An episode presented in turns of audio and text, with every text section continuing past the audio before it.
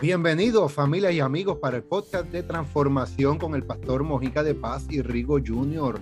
en esta serie tremenda que estamos hablando sobre los principios de transformación. Hoy su segundo episodio con cuándo se puede utilizar la transformación. Saludos, bendiciones. Aquí tu hermano Rigo Jr. Aquí estamos en otro programa más. Hoy 27 de octubre del 2021 con otro programa más de podcast de transformación. Y esta segunda pregunta, eh, que está bien interesante, que dice, ¿cuándo se usa la, la, la transformación? Así que estamos ready aquí. ¿Qué usted cree, Mojica de Paz? ¿Cómo, cómo andamos hoy en, en este podcast de transformación? Sí, sí, saludo mi amigo Rigo desde Puerto Rico. Rigo está desde Puerto Rico y nosotros, yo estoy transmitiendo desde acá, desde los estudios de fe y gracia de la Florida. Y esta, estamos hablando de los principios de transformación, esta serie poderosa. La semana pasada estuvimos hablando que era la transformación y tocamos unos elementos muy importantes. Pero las personas se preguntan mucho cuándo se usa o se puede aplicar una transformación. Y déjame dejarles saber que la transformación intencionalmente se debe aplicar en todo tiempo, en todo lugar, con toda persona, en cada circunstancia de nuestra vida, en cada compañía, ministerio, relaciones que tenemos. Nosotros tenemos que ser intencionales. Cuando hablamos de ser intencionales, hablamos de que tenemos que crear nuevas cosas, eh, hablamos de que tenemos que añadirle valor a las personas. Así que en todo tiempo, en todo lugar, tenemos que ser circunstanciales, Digo, tenemos que ser intencionales para la transformación. ¿Cómo se hace la transformación? La transformación comienza verificando y observando la visión que tiene.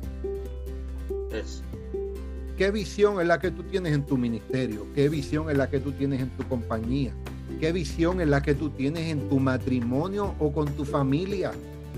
¿Por qué? Porque tus niños no se van a quedar de un año, tres años, cinco años. Tus niños van a llegar a ser adolescentes, eh, adultos jóvenes y van a llegar adultos. Tú tienes que evaluar la visión en cómo los vas a educar, qué lenguaje vas a utilizar, qué valores, valores le vas a inculcar. Lo mismo es en una compañía o en un ministerio. Tú tienes que tomarlo anualmente o cada tres años y evaluar la visión. La semana pasada hablamos la diferencia entre visión y proceso tienes que evaluar la visión. Entonces, eh, eh, sabes que yo haciendo mi investigación hubo alrededor de 20 empresas, 20 empresas que quebraron. Estamos hablando como CyberSuite, estamos hablando sobre Kodak, estamos hablando de, de estas marcas bien reconocidas que quebraron. Blockbuster quebró porque no evaluaron la visión, porque no transformaron la manera de operar, de ver el mundo, de los cambios que estaban aconteciendo. No quisieron transformar. Rigo, tú sabes que el dueño de Blockbuster se unió con su board. Esto está registrado en la historia. Se unió con su board y les dijo, yo quiero comprar Netflix. Mm. Creemos que esta es la nueva plataforma, creo que esto es lo nuevo que va a venir, creo que esto es lo que se va a mover. Y lo, el board de Blockbuster lo llamaron como loco y que eso no iba a trabajar, que eso no iba a funcionar, que eso no iba a ir para ningún lado. Y hoy día, hoy día, al principio, que hablamos de los procesos la semana pasada, un proceso fuerte, lento de transición, entendimiento, aceptación.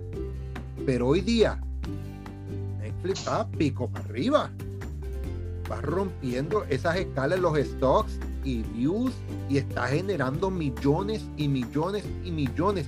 Si el board de Blockbuster hubiera entendido que los tiempos están marcados para tener una transición, que los tiempos están marcados para que nosotros reevaluemos nuestra visión, Blockbuster hoy tuviera Netflix, o al menos el nombre Netflix sería azul y no rojo. Exactamente. Eh, eso es una visión extraordinaria porque va delante al después. Y, y eso pasa con muchas empresas. Hoy día muchas empresas han quebrado porque no vieron, solamente quisieron ver cómo estaba esto de la pandemia, cómo ha estado todo este, todo este caos que, ha formado en la gente. Eh, pues han visto eso, pero no han visto más allá de lo que puede pasar luego. Y no, y es una de las cosas que no, no, no se organizaron a lo que, a lo que, a lo que venía. Venía algo fuerte, pero podíamos sostenernos, podíamos estar ahí. Y como no veían los números, se rindieron. Y, y, este, en este tiempo no nos podemos rendir. Tenemos que seguir de visión. Estamos falta de, de, la visión de la que ya está ahí. Hay veces que, que, que las ventas nos bajan a los empresarios, hay veces que el trabajo le bajan las horas, pero nosotros tenemos que ver que hay un tiempo que vamos a, a, capacitarnos, a, a, bajarle un poquito el trabajo porque vamos a ser transformados para lo grande. Así mismo es, y, diste un, muy buen ejemplo en tu caso como empresario, eh, que te, eh, empresario de la cocina Sánchez, eh, aquí les presento el chef. Los, que nos ven por, los que nos ven por YouTube, ahí les o nos están escuchando, les presento al chef Rigo Junior de la cocina Sánchez. A veces las ventas vienen y bajan pero ahí es donde lo que conversamos la semana pasada sobre carácter versus emoción. ¿Nos gusta que las ventas bajen? Claro que no.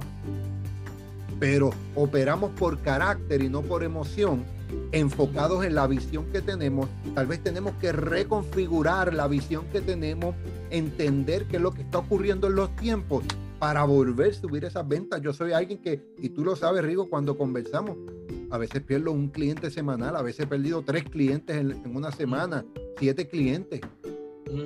¿Me gusta? Claro que no, yo no quiero, yo no quiero que mis finanzas bajen, pero nos mantenemos positivos, con el carácter correcto. Reenfocamos qué podemos hacer más, qué podemos añadir mayor valor a nuestro servicio y a los clientes, al mundo. Mire, y esos tres o siete que yo, clientes que perdí, vuelvo y recupero otros siete o, diez más. En esa ocasión, ahí es que tú tienes que añadirte tu valor. Es decirte, no, en, este, en este caso, tú te añades valor porque está, están viendo que están bajando o te están quitando un cliente por X razón. Ahí tú te añades valor. No, yo no soy, yo no, yo no soy el problema.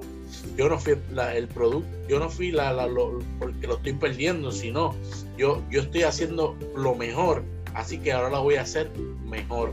Y eso, y eso es lo que estamos hablando de, la transformación que tenemos que dar día a día el mejor, el mejor servicio a cada cosa que hagamos.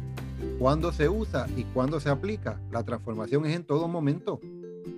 Nadie me puede decir, hay, una, hay unas reglas en los trabajos que dice eh, lo de la casa, la casa y el trabajo, el trabajo. Ajá. Pero si pasaste un mal rato en tu trabajo, tú llegas con la trompa trepa a tu casa. Es la realidad. Y queremos y, y, y, a revés, y, a revés, y revés, cuando, cuando se nos trepó la trompa en la casa, llegamos al trabajo, tratamos de disimularlo, pero llegamos con una energía no correcta. Entonces ahí es donde el cuándo y cuándo lo uso y dónde se aplica. Es en todo tiempo y todo lugar. Porque si tú transformas lo que ocurrió en tu casa y operas por carácter, no por tu emoción, cuando llegues a tu lugar de trabajo vas a seguir operando por carácter y no por emoción y vas a seguir transformando tu ambiente laboral, vas a hacer la diferencia, vas a prosperar, vas a vivir en éxito y en bendición. Así que el cuando se usa en todo tiempo. ¿Dónde se aplica? en todo lugar. En todo, en todo lugar. Y eso está brutal porque eh, si, si tú estás en desorden, eso es un, un desorden, un pequeño desorden, porque si estás molesto y lo llevas al trabajo, allá, lo mismo que usted dice, se va a crear un ambiente hostil, se va a crear, y eso es un desorden. Tú debes de, de, añadirte valor tú mismo cuando te pasan esas situaciones y soltarle y decirle, no, ya, ya pasó, me, me quedo tranquilo y voy a ser transformado porque voy a otro lugar porque es un ambiente diferente. ¿Y cómo tú lo creas? Preparando esa atmósfera. Estás tranquilo, respiraste, inhalaste, exhalaste y seguiste hacia adelante. Evalúa, evalúa tu visión. Evalúa tu visión. Y te aseguro que transformará el proceso. Yes. Evalúa la transformación y transformará los procesos y vas a tener un resultado. Dale un momentito, da, un momentito. A cada persona que está ahora mismo, anota ese punto. Evalúa tu visión. Evalúa tu visión. Evalúa tu visión y transforma los procesos. Eso, eso es tremendo. Y esto es importante que lo entendamos porque eh, lo, lo que Rigo y yo queremos a través de este podcast de transformación, queremos personas que no solo escuchen, queremos un público que haga algo con lo que se le está dando. Si solo tú estás oyendo por oír, qué bueno, dale compartir, apórtale, añádele, añádele valor a alguien. Pero la intención de este podcast es que no solo tú oigas, es que tú hagas. Es poderoso porque la Biblia, nosotros como hombres de fe, la Biblia dice, la fe viene por el oír y el oír de la palabra de Dios. Pero dice también que la fe sin obra es muerta. Es muerta. Sí o sí. No soy, no, soy yo, es la Biblia. Fue el que escribió la Biblia. No me, no, no, me tire el zapato a mí. No te moleste. no te moleste. La, la realidad es que es lo mismo con los podcasts. Con este podcast de transformación queremos que tú escuches, pero que pongas en acción cada enseñanza que se va a transmitir semana tras semana. Y, en, y, en, en, el, en el día de hoy, 27 de octubre, en el segundo episodio del podcast, tenemos que evaluar nuestra visión porque la transformación es diaria y continua, en todo tiempo y todo lugar. Evalúa la visión. Ese, ese, ese, ese es una palabra que, que, si tú te las llevas hoy, ya yo me las llevé, ya yo las hice mías. Ahora tú vas a hacer las tuyas para, para, para que ahora puedas ver mejor, para que tus ojos, tus ojos comiencen a ver más allá. Hay proyectos que te están esperando. Como dijimos en el próximo programa, hay proyectos que te están esperando. Y, y Mojica, usted dijo en el próximo programa fe. Y te fe pero no te refería a la fe de ninguna religión, sino fe en ti mismo.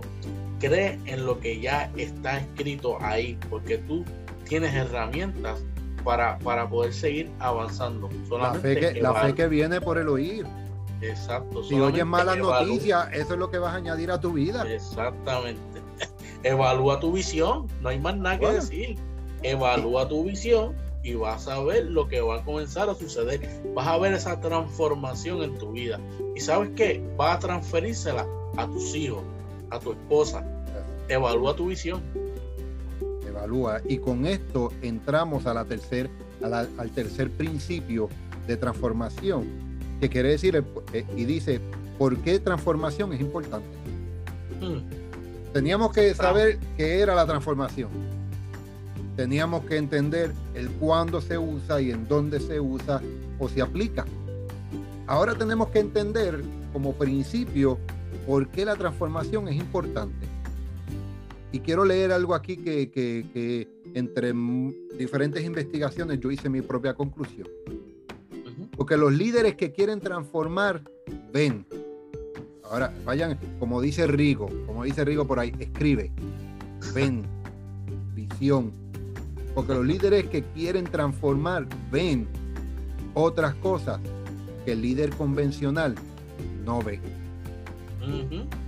La persona que quiere transformar, porque la transformación es importante, es porque con la transformación se dicen cosas que otros no dicen. La transformación es importante porque ese líder comienza a creer cosas que otros no creen. Y fíjate que estamos de, lo mismo, de la visión, de lo que se escucha, del crear, pero también en la transformación está, es, importante porque ese líder hacen cosas que otros líderes convencionales no harían. Rompen con los esquemas. Rompen con tradiciones. Rompen con tradiciones, con costumbres, con lenguaje, con manera de pensar. Oh, no, ese, ese, ese, está mal porque eh, aquí se ha hecho de tanta, de tanta forma. Y una vez yo estuve hablando de una historia de una, de una dama que cogía un jamón así de grande y cuando le iba a cocinar le cortaba la esquina a un lado y la esquina en otro y lo metía en un cardero y el esposo le decía, mi amor, pero ¿por qué estás cortando este jamón? Eh, usted cállese, yo sé cómo cocinarlo, mi abuelita me enseñó. Y los pedazos que cortaba de jamón los tiraba a la basura. Hubo en otro momento, en, otra eh, holiday, en otra fiesta, el esposo se topó con la abuelita arriba y le dijo, abuelita, su nieta, coge el jamón y le pica un lado aquí y le pica un lado allá y lo tira a la basura. ¿Por qué? La abuelita le preguntó a la niña. Le preguntó a la nieta, oye, mija, ¿por qué tú haces eso? Es que abuelita, usted me enseñó que se tenía que picar aquí, se tenía que picar allá y así que se cocinaba. Le dijo, ay mi niña, es que en aquel tiempo nosotros teníamos un calderito así pequeño y no cabía el jamón completo y tenía que picar un lado y el otro para que cupiera el jamoncito. La abuelita le estaba enseñando a la nieta que tenía que transformar la manera de pensar, la manera de ver las cosas, la perspectiva de ver las cosas para que pudiera tener un mejor resultado. Ya no bebimos en los tiempos de antes, ya no hablamos de la manera que antes, ya la tecnología no es como era antes. Por eso, es que la transformación es importante. Por eso hay que tener cuidado con las tradiciones y tenemos que reformarnos por lo que está llegando ahora. Porque eso, como tú estás diciendo, esa abuelita estaba perdiendo un producto cuando podía guardarlo en la nevera y, usarlo en otro, en otro momento. Por eso es que la transformación debe ser transformado para, para, poder, para poder hacer una, para poder tomar una, algunas decisiones. Por eso es que es importante ser, ser transformado para que esas tomas de decisiones, cuando tú vayas a, hacer como el ejemplo que tú estás dando, puedas eh, hacer, un, hacer que ese producto al final del camino pueda ser de bendición a otros. Por eso es que es importante la transformación y te lo voy a repetir. Es importante la transformación y hablamos que el que decide llevar este camino de cambio de transformación es un líder y define su liderazgo porque opera por carácter, no por emoción. Por eso es que utilizo la palabra líder. Este líder ve cosas que el líder convencional no ve habla y dicen cosas que los líderes convencionales no dicen. Crean cosas, creen cosas que el líder convencional no cree. Usted no sabe las veces que a mí me han llamado loco. Y nos han llamado. nos han llamado. Hicimos hasta una vez en una ocasión el programa. Le dijimos, oye, ya ha pasado tanto, Rigo, vamos a hacer un programa de locos de la fe.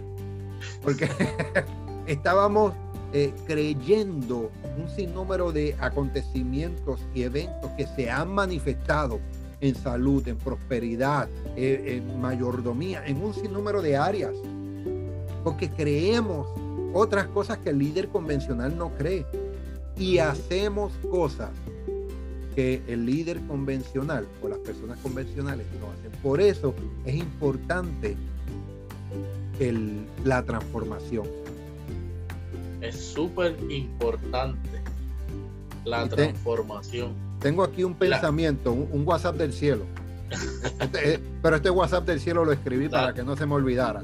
Dale hashtag ahí, hashtag WhatsApp del cielo. Hashtag WhatsApp del cielo, búsquenlo por ahí.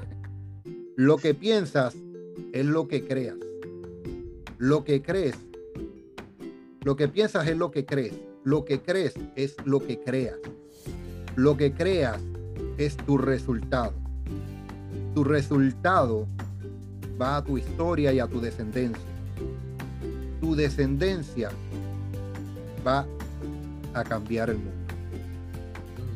¿Qué es lo que tú estás pensando? Porque dependiendo de lo que tú estés pensando hoy, es lo que vas a comenzar a creer. Y dependiendo de lo que tú creas, es el resultado que vas a tener. Ese resultado se lo vas a pasar a tus hijos y a los hijos de tus hijos y a los hijos de los hijos de tus hijos. So, tú eres el catalizador. Tú eres el empuje, la llave, el switch, el iniciador del cambio y transformación de toda una generación que viene. Ahí estamos. Eso es lo, eso es lo más importante.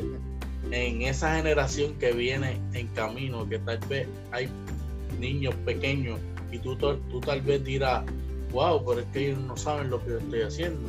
Pero cuando ellos comiencen a coger memoria y digan, papi, yo me acuerdo que tú hacías esto, yo me acuerdo que tú hacías lo otro. Incluso hace semanas atrás, un, un, un, un hijo le dijo a un padre, yo me recuerdo cuando yo era pequeño y, tú le dabas tratado a la gente y le decías a la gente que Dios es el centro de tu vida.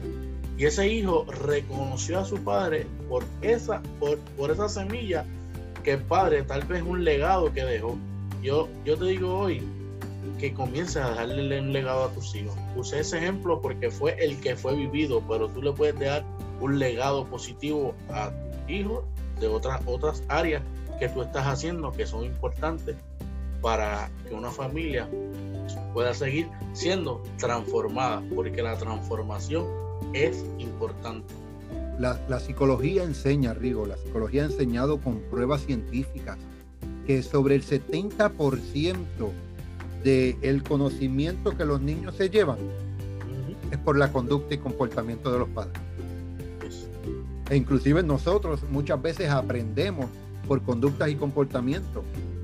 Yo, por ejemplo, tengo eh, eh, experiencia en la área militar y yo me acuerdo cuando nos, ellos decían algo, pero hacían el ejercicio de otra manera.